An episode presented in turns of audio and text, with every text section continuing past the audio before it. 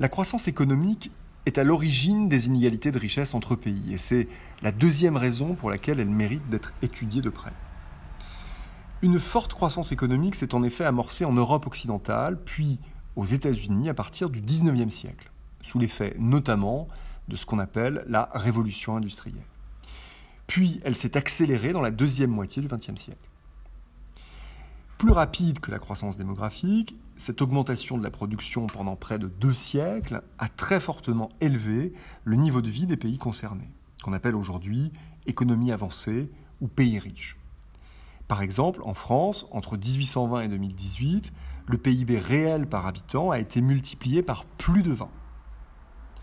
Parallèlement, dans le reste du monde, la croissance économique est restée trop faible par rapport à la croissance démographique pour élever le revenu moyen. De forts écarts de richesse entre pays se sont donc creusés.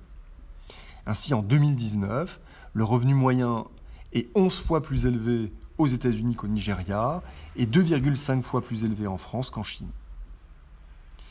Ces écarts tendent cependant à diminuer depuis quelques décennies sous l'effet de deux facteurs.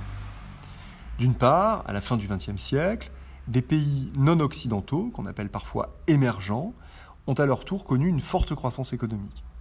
C'est le cas en particulier pour les pays d'Asie du Sud-Est, dont la Chine, où le revenu moyen a commencé à décoller à partir des années 1980, sortant des centaines de millions de personnes de la pauvreté. Entre 1980 et 2018, le PIB par habitant de la Chine a été multiplié par 7. D'autre part, dans le même temps, la croissance économique s'est ralentie dans les pays occidentaux, au point de faire craindre à certains économistes l'entrée dans une ère de stagnation séculaire pour ces pays. Cette accélération de la croissance dans des pays anciennement pauvres et son ralentissement dans les pays riches a amorcé une réduction des inégalités de richesse, une convergence, comme disent les économistes. Celle-ci est loin d'être achevée, cependant.